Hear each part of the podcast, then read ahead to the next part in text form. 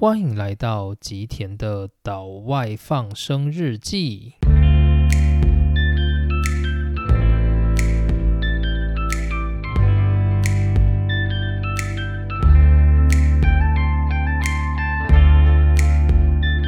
大家好，欢迎来到本集的节目内容。今天呢，又是我们量子力学的系列故事。那今天呢，我们要把爱因斯坦的篇章做一个收尾。当然，这个收尾它就只是一个段落啦，并不是说我们的爱因斯坦从今以后就不会在这个量子力学的篇章当中出现，只是之后呢，可能以主轴的主角会换成其他人，而爱因斯坦呢，则会以配角的方式穿插在其他人的故事当中，就像我们前一集的马克思·普朗克，他穿插在爱因斯坦的故事这样。那我们上一回所提到的是关于一九零五年爱因斯坦所提出的光量子说。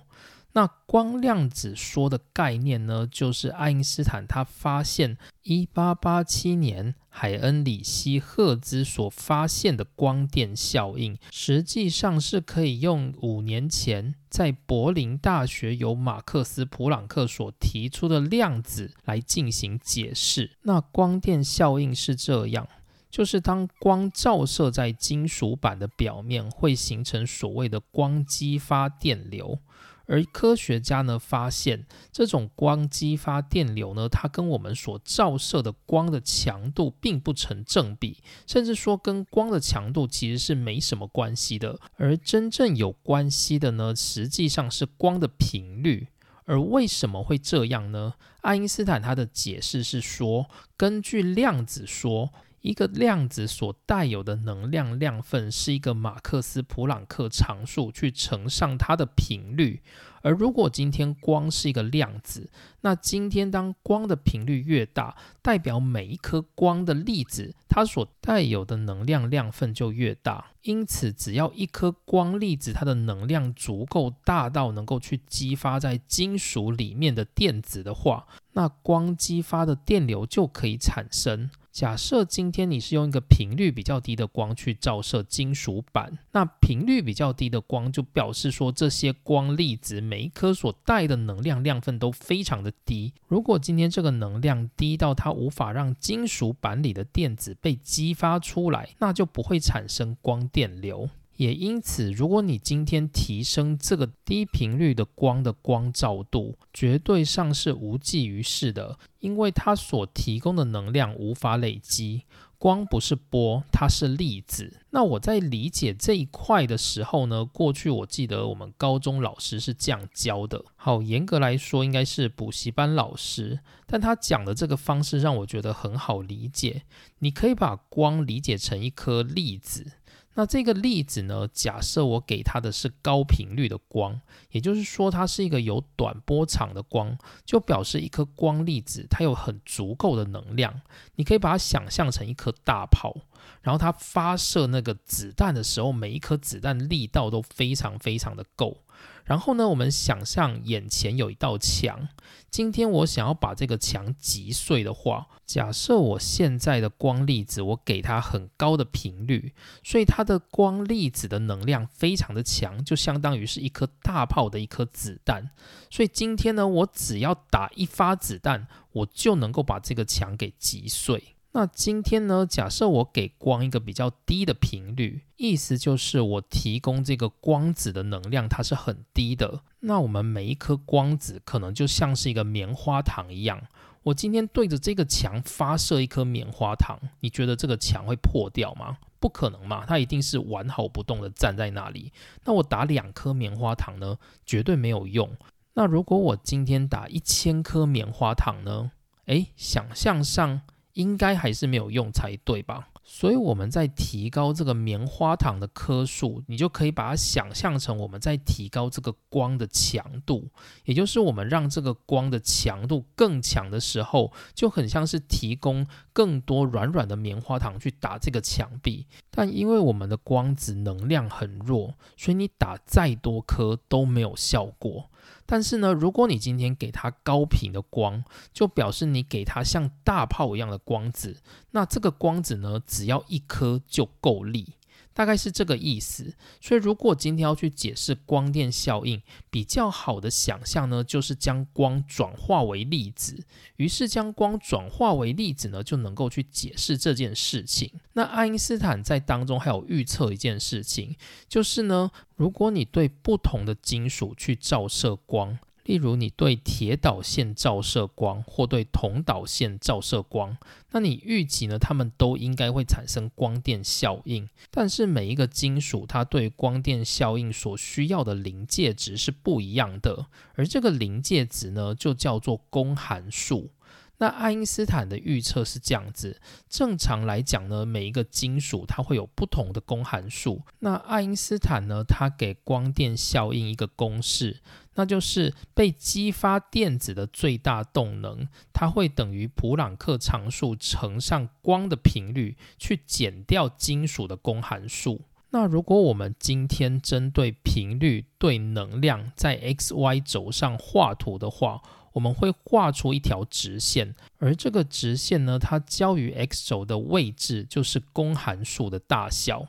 但是无论是哪一种金属，它的方程式除了截距的值不一样以外，它的线性关系都是固定的。也就是说，无论你对哪一种金属材质照光，你所得到的线性关系都是同样的斜率，而那个斜率呢，就是 h，也就是普朗克常数。那想当然尔，以当时的学术界氛围，以及爱因斯坦当时还是一个默默无闻的专利局职员。他的学说绝对不可能直接得到当代科学家们的认可，于是呢，科学家们纷纷表达自己的意见。当时的主流思想是，无论是光或者是黑体，他们或许都只是因为在做能量交换的时候才会表现出类似量子的特性，而实际上呢，这个世界依旧是一个连续的世界，不是一个量子的世界，能量是连续的。光也是连续的，光它应该是一种波，而不是一种粒子，只是它刚好在能量交换的时候会表现像是个粒子而被我们发现。实际上呢，它还是一个波。那这些说法随着更多的量子力学实验渐渐发展之后，也慢慢站不住脚。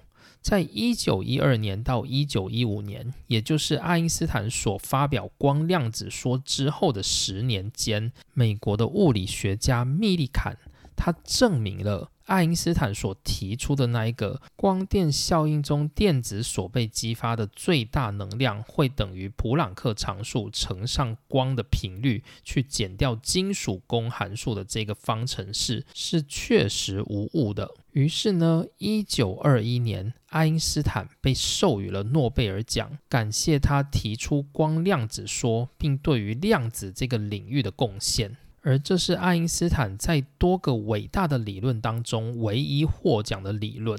主要的原因呢，在于光量子说这个东西它是能够被实验证明的。而诺贝尔奖呢，他们通常都是基于你要有理论又要有证据，两项都必须具足才能够证明你对于物理学界的贡献。因此，爱因斯坦他最让人广为人知的理论相对论以及广义相对论都没有获得。诺贝尔奖唯一让他获得诺贝尔奖的就是这个光量子说。好，那到这边的话，我们稍微停下来讲一下密利坎这个人。密利坎呢，他证明爱因斯坦的光电效应公式为真，这是一个很大的成就，没有错。不过，让密利坎本人声名大噪的，倒是另外一个研究。这个研究就是密利坎他发现了电子的电量。如果大家高中还有一点印象的话，高中物理应该会学到，密利坎他利用油滴实验证明了电子的电量是一点六乘以十的负十九库仑。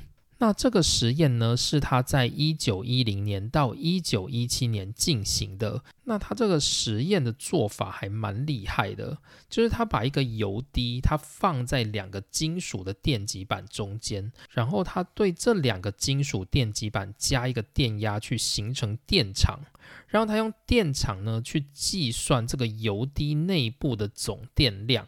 那他在改变电场的同时，他发现油滴内部的总电量会随着某个特定值的整数倍进行变化。而这个特定值呢，最后被计算出来是一点六乘以十的负十九次方库仑，也就是我们一颗电子的电量。所以这是密利坎更广为人知的一个实验。那把话题再带回到我们的光。那说到爱因斯坦在当年提出光量子说理论的时候，遭到物理界非常强烈的反弹。那首先呢，爱因斯坦他本身是一个问题，毕竟他还只是当时默默无闻的一个二十六岁青年。而关于光是什么的这个光的本质问题，从十七世纪开始就有非常多的物理学家针对这个主题进行强烈的争论。那直到爱因斯坦来到的二十世纪，已经是一个光的波动说占上风的一个年。在那个年代的物理学界，早就已经将光认知为是一种波动。所谓的光，它就是波，而这是有非常多的实验证据证明的。所以呢，关于光是粒子的这件事情，在当代几乎没有物理学家会具备这样的观念。可是呢，实际上从历史来看，光是波动的这件事情，并不是从一开始就发生了。在光本质议题的辩论当中，其实光是粒子的这件事情，曾经一度成为物理界的显学。最早在一六六五年，曾有一位意大利的神父兼数学家，他提出了关于光的本质。他认为光是一种波动。他发现到光在物体的边缘会产生转弯的作用，而这种转弯的作用呢，就跟水的波动有点像。而这个概念呢，在一六九零年由一个荷兰的物理学家惠更斯所发扬光大。惠更斯那时赞同这位神父的说法，他认为光就是一种在以太行走的波，它就像水一般。你想象一下水波的动作，当水波到达一个墙壁的角落的时候，它会在角落产生新的波弧，向另外一侧扩散过去。所以，我们知道。波它是会转弯的，它遇到那些边边角角不一定能轻易通过的地方，它会刻意造成新的波弧，然后进行转弯的动作。这就是波的特性。这种转弯的动作呢，我们定义叫做绕射。而惠更斯他所出版的《光论》一书，他就将以太。定义在他的书中，他认为呢，光是靠以太才能够行走，而以太这个东西呢，我们在爱因斯坦的第一个篇章，也就是相对论的时候已经讲过了。那以太呢，它第一次出现就是在惠更斯的学说里面。而惠更斯呢，他其实也是一个非常非常有名的人。我们稍微提一下他几个很重要的理论。首先呢，如果大家还记得高中物理有上过钟摆的现象，那钟摆的周期公式呢，其实就是惠更斯所提出来的。除了这个以外呢，惠更斯在光学上还有很多的发现。比较著名的是光的折射现象，有一个叫做惠更斯原理的机制。同时呢，他在天文学上也非常有涉猎，他甚至自己发明了特殊的望远镜，利用这个望远镜呢去看到土星的卫星。所以呢，他发现了土星的第六号卫星，也就是泰坦星。因此呢，当时惠更斯他提出光是波动的这个学说的时候，其实已经有不少的认同者。毕竟呢，惠更斯他应该就是一个比较有头有脸的物理学者。不过呢，比惠更斯更厉害的人还大有人在，而这个人呢，名字就叫做牛顿。英国科学家牛顿在一七零四年发表了新的光学学说，他说光是一种粒子。为什么它是一个粒子呢？很直观的，如果今天呢，我在角落的另一侧，我放出了光，我站在角落的这一头，我是看不到光的。所以你跟我说，诶，光是波，那光应该会转弯啊。可是我在这个角落，我却看不到另一个角落它所放出来的光，所以证明了光应该是一种粒子，它只能够直线前进。那要怎么去解释惠更斯他所提出来一些光的波动现象？牛顿的解释方式是，他认为这种波动现象只是在以太中的扰动。当以太出现扰动的时候，会造成光有类似波振动的现象，但那不应该是光的本质。光的本质就应该是粒子。毕竟，在它是直线行走、没有扰动的时候，你不在光的前面，你是看不到那个光的。好，那牛顿的丰功伟业我们就不用多说了吧。牛顿呢，他从二十三岁开始就成为一个让物理学界声名大噪的青年。坊间甚至有这么一句话：“大自然及其法则隐伏在暗夜之中，而上帝说，让牛顿出生吧。”于是，一切光明。意思就是说呢，在人类都还不认识物理的时候，是牛顿他开启了这个物理的世界，他让人家知道，哎，原来世界是有法则的，它不是一个神学的世界，它是一个物理的世界。而相较于惠更斯，牛顿还有另外一个优势。那就是他比惠更斯年轻，也就是说呢，当惠更斯过世之后，牛顿又多活了三十二年。所以在这三十二年间，他将物理世界扭转成一个认为光是粒子的世界。从那个时候开始，世界的物理显学一直认为光它是一种粒子，就如同牛顿所说的。于是时间的长河继续向前走，一直到十八世纪。有一个人，他提出了可以反驳牛顿的证据，他证明了光是一种波。这个人呢，名字叫做汤马士·杨格 （Thomas Young）。说到杨格，再让我们回想一下高中物理的时候。我们在光学的地方应该会学到所谓的双狭缝干涉跟单狭缝绕射这两个实验呢，都是由杨格所做的，所以就叫做杨格的绕射实验。杨格直到十九世纪，也就是一八零一年的时候，他提出了这个思想，就是呢，光是一种波，因为呢，光它会干涉，也会绕射。这里稍微讲一下，就是这两种现象。所谓的干涉，就是如果今天有两道光，这两道光呢，它是会互相干扰的。而当它互相干扰的时候，它可能会因为波的叠加状态，而导致它产生跟这两道光完全不一样的效果。这个就叫做干涉现象。那杨格的实验呢，就是将光射进两个小孔里。然后呢，这两个小孔所放出来的光再去投射到屏幕上，结果呢，如果今天光是粒子的话。理论上，这两个小孔它所发出的光会呈现两个小点，然后呢，这两个小点就会如实的印在这个屏幕上。想象上应该是这样，可实际上的结果是，这个屏幕呢，它出现所谓的亮暗亮暗的条纹，呈现一个非常特别的规律状态。这证明了。光它经过这两个小桶之后，形成了波的叠加以及波的抵消状态，而这种状态呢，就在屏幕上形成亮暗的条纹。接着呢，他还做了另外一个实验，就是他直接拿光去对着一个圆圆的小孔，于是光透过小孔穿了出去，投射在屏幕上。想象如果今天光是一种粒子。那光进入这个小孔，它就只能容许能够通过这个小孔的粒子通行，而这些粒子呢，它应该就会如实的以一个点的状态投射在屏幕上。诶，结果也不是，他又发现了屏幕上出现了亮暗亮暗、具有规则性的条纹，所以这就证明了一件事：当光进入这个小孔之后。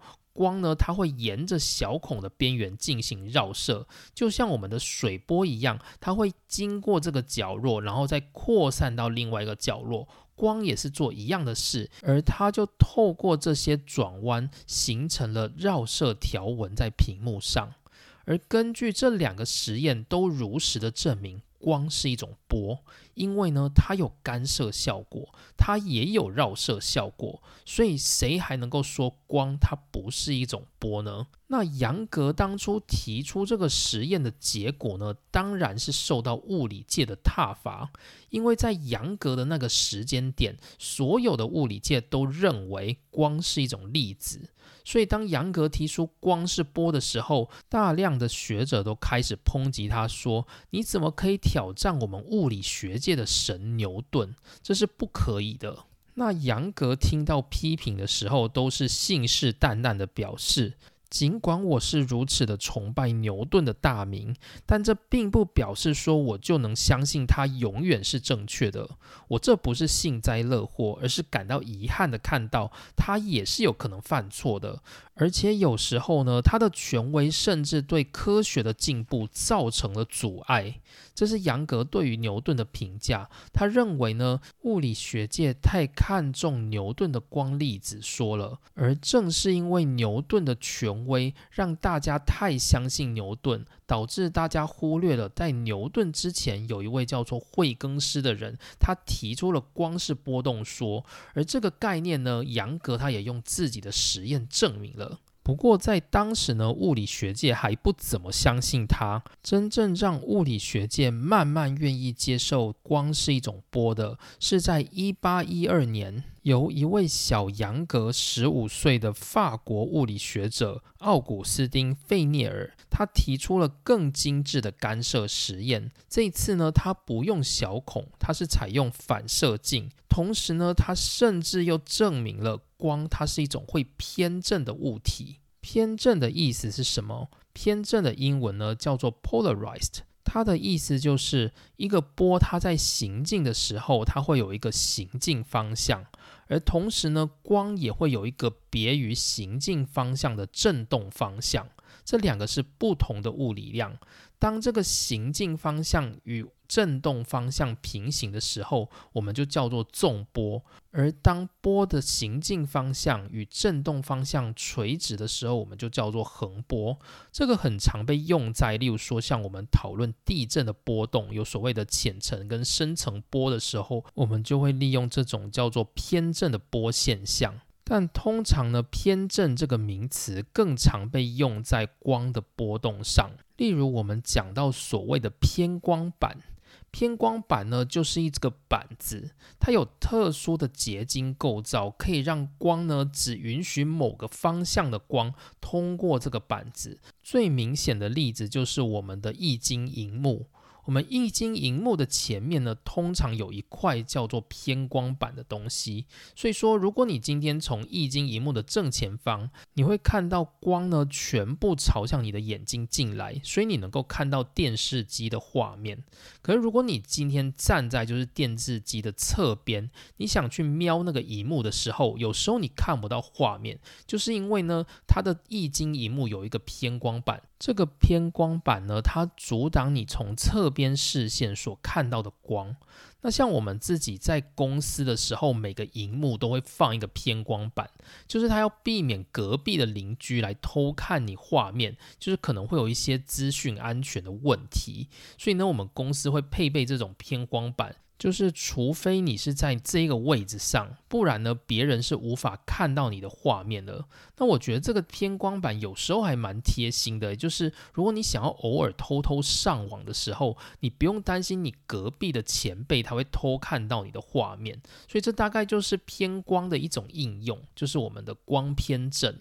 然后除了这个之外呢，像是我们常用的那种三 D 眼镜，它的原理也是，我们一个眼睛呢，它通过的光会是光行进方向平行偏振方向的光；另外一个镜片呢，它通过的光会是光行进方向垂直偏振方向的光。这两个光组装到你的眼睛里，最后你就会看到三 D 的立体视觉。那讲这么多，其实就是要告诉大家说，在一八一二年呢，法国科学家费涅尔他提出了，无论从哪一个方面来看，光它都是一种波动，这是毋庸置疑的。于是呢，渐渐开始，光波动又成为了新的显学，在十九世纪就是一个以光为波动的一个年代。但十九世纪也不是一个平静的世纪，很快的，在一八三一年，我们粒子学派马克思威尔他诞生了。马克思威尔呢？他在十五岁的时候，他就用望远镜观测到土星，并且呢，他提出说，土星外面那一圈圆环，它不应该是一个片状的东西，它应该是一颗一颗一颗的粒子所组成的。所以，马克思威尔他从小就是一个颗粒的信徒。那马克思威尔的事情呢？我们在前面的几个篇章都讲过很多次。他就是一个苏格兰的科学家，他在粒子学这一块最出名的，就是他将空气这种东西假设为一颗一颗的分子，一颗一颗的粒子，并用这些粒子去做统计的动作，计算出空气的气压。而这种做法就是气体动力论。但马克思威尔他更广为人知的是另一个成就，就是他同时调和了一八一九年电流使罗盘偏转现象，以及1820年法国数学与科学家安培他所做的有两个电线通电之后会进行互吸的这种现象。而马克思威尔他发现到说，电跟磁它是不可分开的群体，也就是说呢，当我们通电的时候会产生磁，而磁通的时候会产生电，这两者是不可分开的。电跟磁它就是一个命运共同体。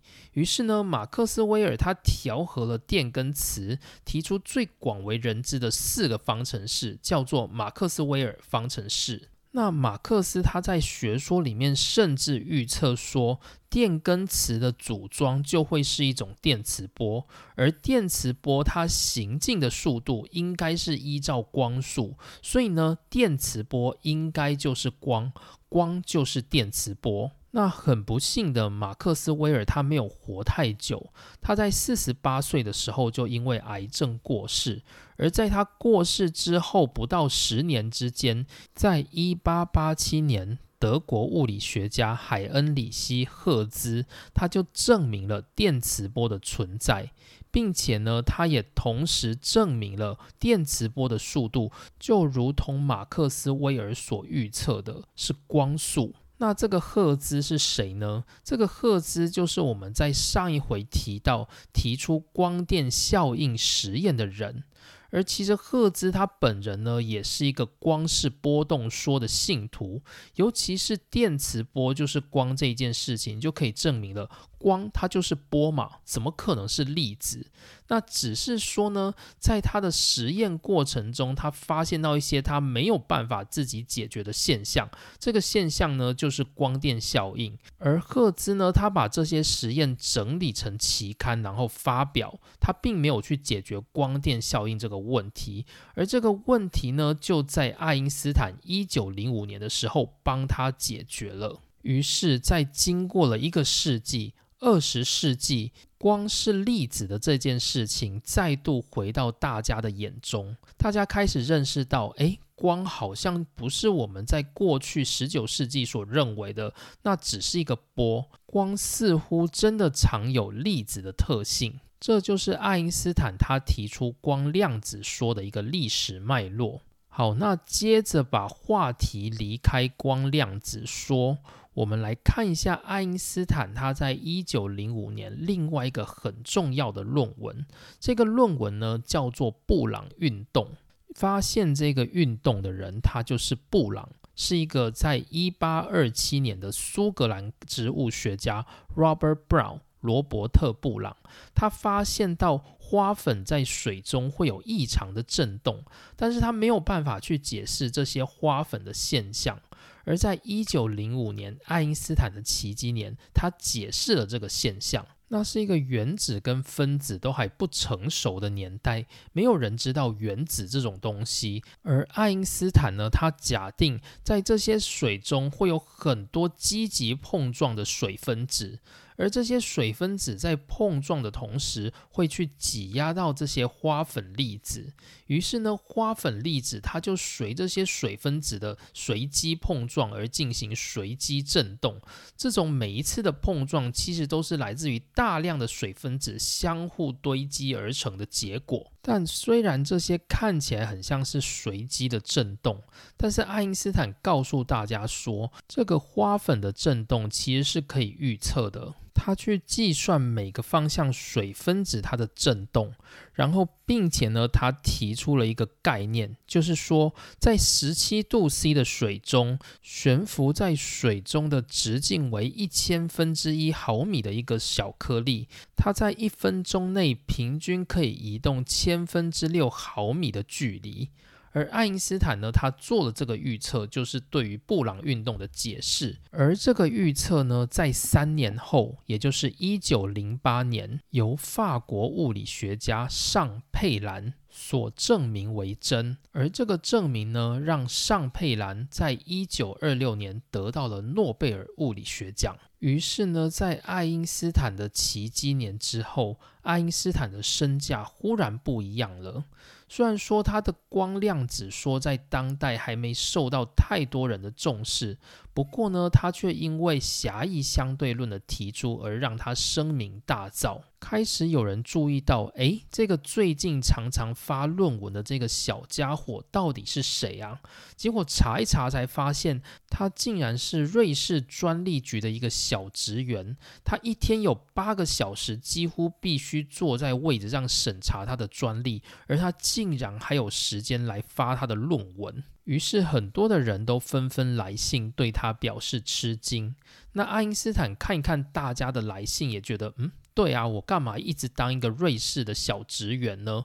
我应该出去闯闯，在瑞士专利局这个应该不是一个很适合我的工作才对啊。于是呢，这又燃起了爱因斯坦的物理梦。他决定再来试试看投投一些大学讲师的工作，但是一直都到处碰壁。主要的原因就是他还没有博士学位。那爱因斯坦呢？他开始去念博士班，其实是在一九零零年的时候，也就是他在发表奇迹年这些论文的五年前，他到瑞士的苏黎世大学的一个教授，叫做阿尔弗雷德克莱纳旗下去当博士生。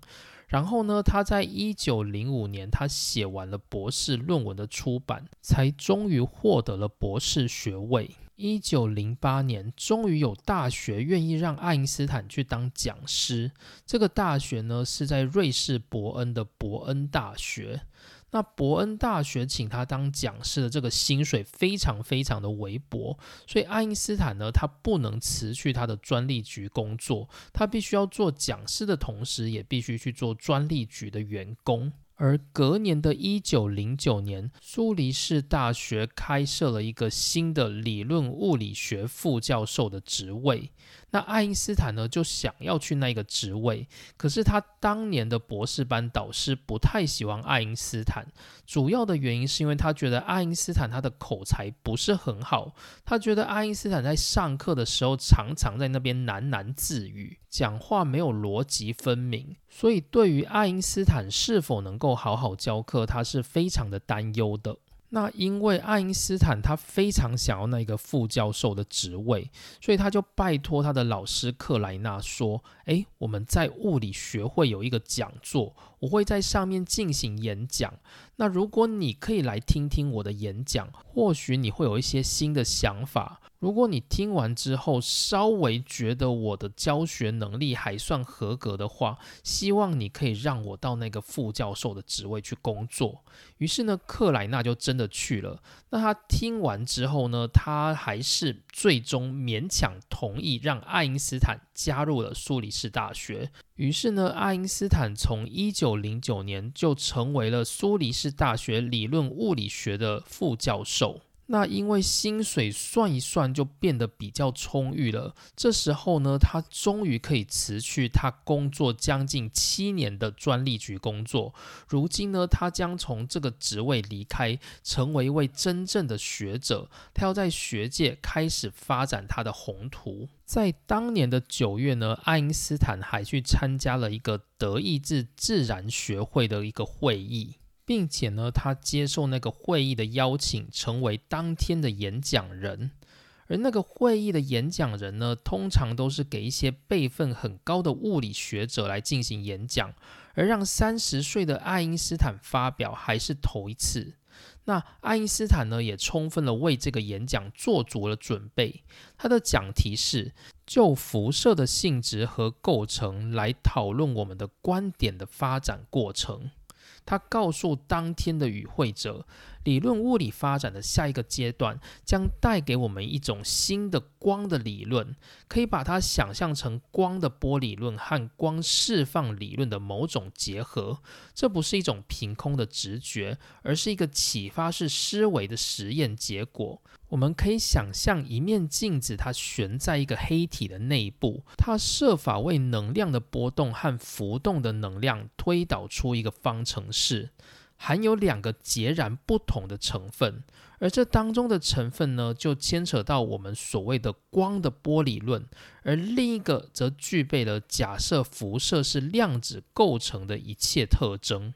这个话听起来很绕口。总而言之呢，就是爱因斯坦在会中他提到了光，它有可能同时是波，也有可能是粒子，这就是所谓的波粒二象性。他想告诉大家说，大家不要再执着光到底是波还是粒子了。现在眼前一切的结论都告诉我们，它可能两个都是。而当他发表完之后呢，普朗克当场就站起来。那首先呢，因为普朗克他是主持人，所以呢，他就感谢了爱因斯坦的演讲。然后接着呢，他发表了自己的评论。他说他不同意爱因斯坦的观点。他认为所谓的量子呢，它不是无时无刻存在的东西，它只是我们在解释物理理论的一种权宜之计。或者说，例如说，我们要在交换能量的过程当中，才有可能需要考虑到量子的特性，否则一般的情况下，物质的本质它不应该是一个量子。那他这个否定呢，最终让他注定走到爱因斯坦的对立面。普朗克最终走向了纳粹的道路，他最终呢站在德国政府的一方，一同来抨击爱因斯坦的理论。他称爱因斯坦的理论叫做犹太物理学。总之呢，爱因斯坦他终于获得了他理想中的工作，那就是成为一名大学的教职员。那原本呢，他心里的想法是，只要他离开专利局，成为一名大学教员，他就能够把一切精力都放到他的研究上去，解决那些根本没有人能够解释的理论物理问题。不过呢，新工作其实让爱因斯坦大失所望，因为学校呢排给他每周七小时的上课时间，那所以呢，每周七小时就代表他必须要付出比七小时。更多的时间来进行备课。爱因斯坦因此抱怨说，他觉得来到苏黎世大学工作的时候，实际上可以运用的自由时间，甚至比在伯恩还要来的少。不过呢，爱因斯坦在课堂上还是得到了学生的爱戴，主要是因为爱因斯坦他是一个没有价值的人，所以他通常在上课的时候，他就会告诉他的学生说：“如果你们在课堂上有听到任何你想问的问题，随时打断我没有关系，我们可以。”停下来讨论，而这种不拘小节的风格就得到了学生的爱戴。他每周至少会有一次的时间带学生到咖啡厅去闲聊漫谈，直到这个咖啡厅打烊，就像是他当年在伯恩的沙龙那样。过没多久，爱因斯坦他开始习惯了这个工作量，他开始把眼光放向他另外一个想要去解决的问题，这个问题叫做热容量。一八一九年，有两个法国的科学家曾经测过所有金属的热容量。热容量是什么呢？热容量指的是你如果想要让一个物体上升一度，你要给它多少热量？这个定义呢叫做热容量。而一八一九年，两位法国科学家杜隆以及博蒂这两个人呢，在室温下测量了很多金属的热容量。那他们发现一件事情，那就是所有的金属它的热容量都是一样的。于是他们甚至定出了结论，那就是所有简单物体的原子其热容量都是一样的。这个热容量的大小是你对一个一摩尔的物质升高一度所需要花费的是五点九六卡的热量。这个公式呢，就叫做杜隆伯利定律。往后的五十年，物理学界都相信这个定律，没有人去质疑这个定律的真假。直到一八七零年左右，一些研究学者他们发现到说，诶，其实有一些特例。研究发现到，当物体在低温的时候，你去测它升高一度的热量。会小于你在室温的时候测它升高一度的热量，也就是说呢，在低温的时候，物体的热容量会小于它在室温的时候的热容量。当大家发现这个事实的时候，非常的惊讶，这也成为物理学界一直无法解决的问题。那爱因斯坦呢？随着他提出光量子说，他连思考都变得有些量子化。因此，他看到世界上各种自然现象，他都想要用量子的方式去思考一番。于是，针对杜隆伯蒂定律在低温失效的问题，爱因斯坦思考了他的解法。他的解法是。我们从黑体辐射的教训就知道，所有的能量它的传递是一种量份的。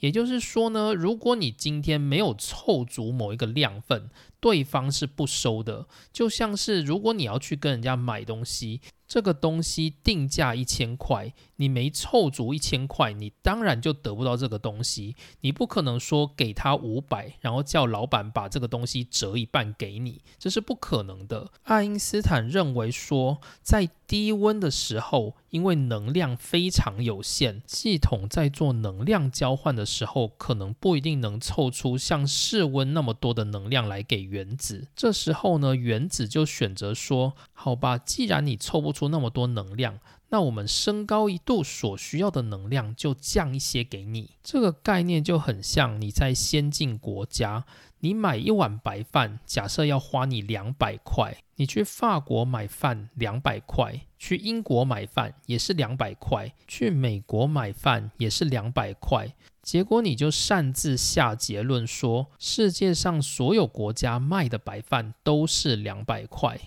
结果有一天呢，你就去到了非洲一个比较贫瘠的地方，然后你发现呢，诶，那里的白饭只有卖两块，你就吓了一跳，想说，诶，世界上怎么会有两块的白饭？主要的原因就是在非洲比较贫瘠的国家，人民的收入不丰富，所以呢，物价自然也就比较低。你可以用在先进国家的百分之一就买到一碗白饭。这就是爱因斯坦他所思考的概念。如果你想要有这种概念的话，首先你必须把交换白饭的这个币值想成是一个一个很固定的货币，而这个货币呢就是量子。因此呢，爱因斯坦用量子的观念，他预测出热容量呢在低温的时候会与温度的三次方成正比。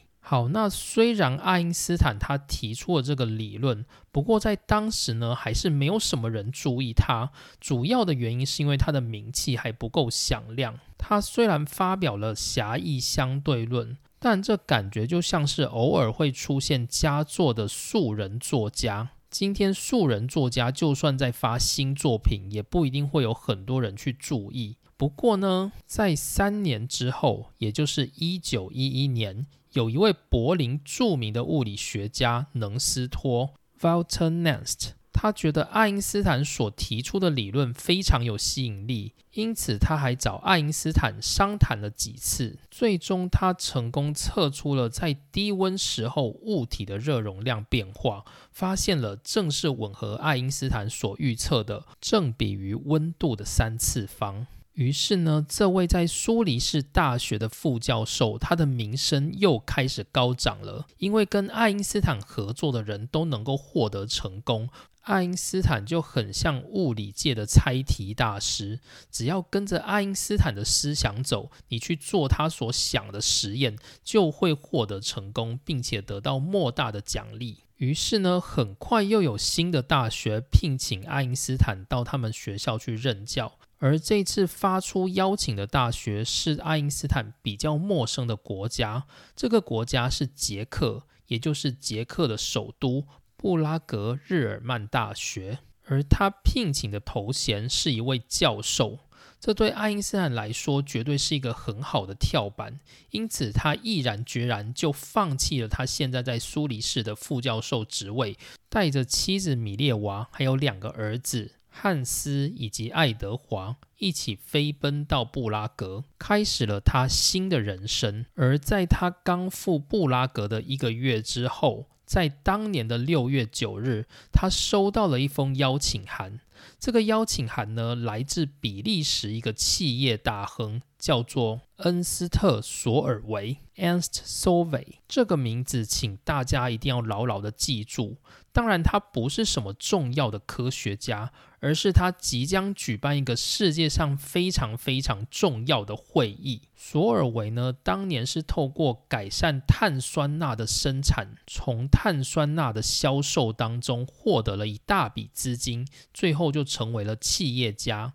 因此，他对于科学的力量一直是很崇拜的。索尔维呢，他在六月九日就告诉爱因斯坦说：“我希望你能够来参加我即将在十月二十九日所举办的一个会议。我想重金礼聘很多的科学家、物理学家来到这个会议上，共同商讨物理问题。”而如果爱因斯坦您愿意来的话，我愿意支付你一千法郎作为差旅费，地点就在比利时的首都布鲁塞尔。好，那听到这里，不知道大家有没有感觉？没错，这个集会就是鼎鼎大名的索尔维会议。索尔维会议的精彩之处，我们到后续会再来讲。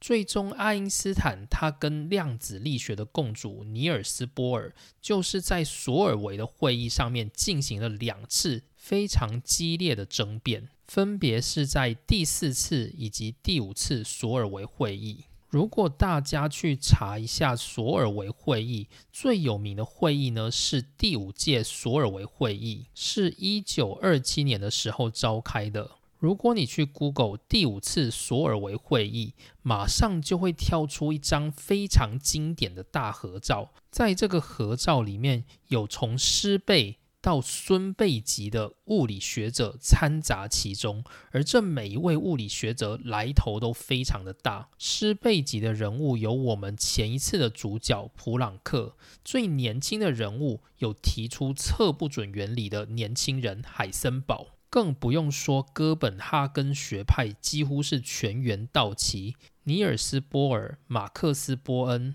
狄拉克以及包利。都有出现在这个会议的照片上。当然呢，这个会议还有其他更强大的主角。那我们今天呢，在第一届的索尔维会议也会稍微提到他们。总之，爱因斯坦收到了六月九日索尔维所寄来的邀请，便决定参加了。而在那一场会议上，他邀请了当代非常著名的跟量子相关的学者共同齐聚一堂，想要针对量子这个议题来做一个非常完整的盛会。而说服索尔维进行出资的，就是刚才我们提过证明爱因斯坦热容量量子化正确的能斯托。索尔维举办这一次会议，总共为期五天。这五天呢，大家都是住在非常高级的饭店，有非常周到的服务，让这些物理学者们宾视如归。而这五天呢，都只谈量子。当时也被受邀的普朗克，他进行了黑体辐射的演讲，而爱因斯坦呢，则负责的是热容量量子化的演讲。不过呢，在这为期五天的会议结束之后，爱因斯坦其实对这整个会议是大失所望。原因是因为爱因斯坦本来想要借着这个机会来跟大家聊聊量子，看看能不能够学到一些他所不知道的新知。结果没想到呢，这五天谈下来，结果他觉得他什么都没有学到。不过呢，虽然如此，对于他人际交往上还是有蛮大的帮助。首先呢，最让他印象深刻的是，他认识了世界上第一个被授予两次诺贝尔奖科学家的人——玛丽居里。在大会的期间呢，甚至就传来了玛丽居里获得诺贝尔奖的消息。一九零三年，玛丽居里与她的丈夫共同得到了诺贝尔物理学奖。而在一九一一年，则是他第二个奖项，那是诺贝尔化学奖，主要来自他对于放射性化学的贡献。而这个玛丽居里呢，用我们比较熟知，但是政治不太正确的名字，就是居里夫人。爱因斯坦在会上跟玛丽居里聊了天，他觉得玛丽居里一点都不做作。而玛丽居里则欣赏爱因斯坦清晰的头脑以及学识的深度。不过，比较可惜的是。玛丽居里在参加会议的时候，法国的政治也正在对玛丽居里大做文章。倒不是因为玛丽居里她获得了第二次诺贝尔奖，而是因为玛丽居里她正深陷不伦恋的风暴。而与她传出绯闻的是，当时也参加索尔维会议的法国科学家保罗·朗之万 （Paul Langevin）。朗之万在很多领域里都非常知名，在应用领域里，他是水下声呐的发明者；而在物理学上，则有描述随机运动的朗之万动力学。爱因斯坦说，他觉得他在会议上看不出朗之万跟居里有什么特别的关系。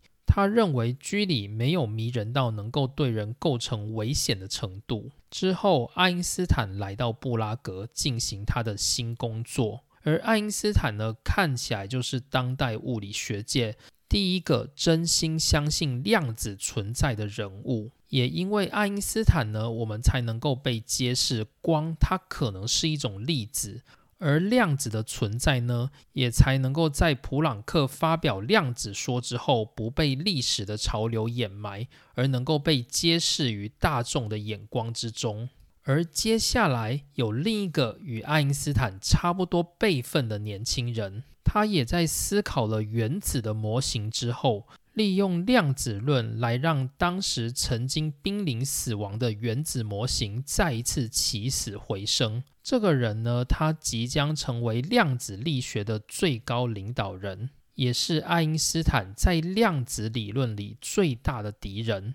这个人呢，叫做尼尔斯·波尔。好，那大致上今天的内容我们就讲到这边。今天呢是爱因斯坦的第三个篇章，也是最后一个篇章。这是一个以爱因斯坦为主角的三部曲。而从下一集开始，我们就要进入新的系列。我们要围绕在量子力学未来最强大的领导人尼尔斯·波尔身上。大家如果对波尔没什么印象的话，那大家可以先思考一下，我们在高中化学里面会学到一个叫做波尔的氢原子模型，这是他二十八岁时在曼彻斯特大学拉瑟福研究室旗下所做出来的研究。而这个研究呢，确立了一个很重要的事情，那就是原子的角动量量子化。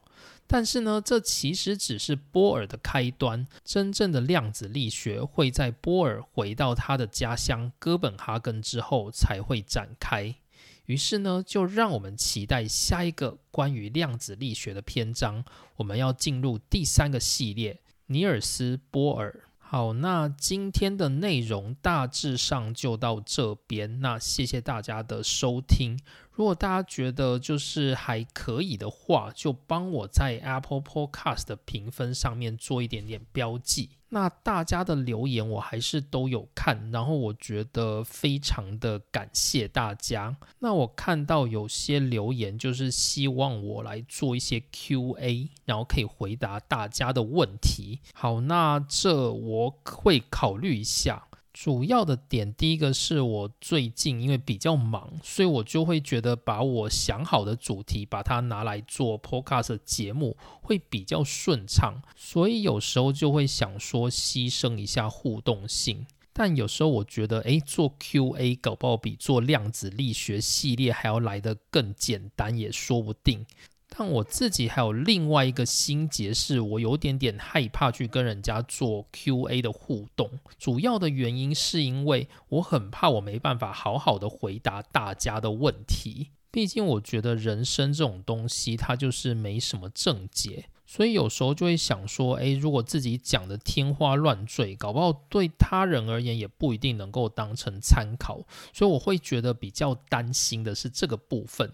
然后另外就是呢，我们节目啊，因为我觉得还没有到非常的热烈，所以我觉得我现在就开始争 Q&A 的话，如果最后没有得到什么太多的问题，可能会有点点尴尬。那所以目前我是比较倾向说，如果你短期内有什么真的非解决不可的问题，你可以直接用 IG 留言给我。或者是呢，你用寄信的寄到我的信箱，那我的信箱一样是放在节目的资讯栏，所以大家就无聊可以寄信来。那等我自己开始有一点心理准备，或觉得诶差不多时机到了，我再来考虑，就是在 IG 上面征问题，然后到时候呢，就希望大家能够踊跃给我一些不要让我太难回答的问题。好，不知道在这个节目一百集的时候有没有机会做到。我原本是想说，这个节目如果到一百集，我也是就是默默的低调过过去。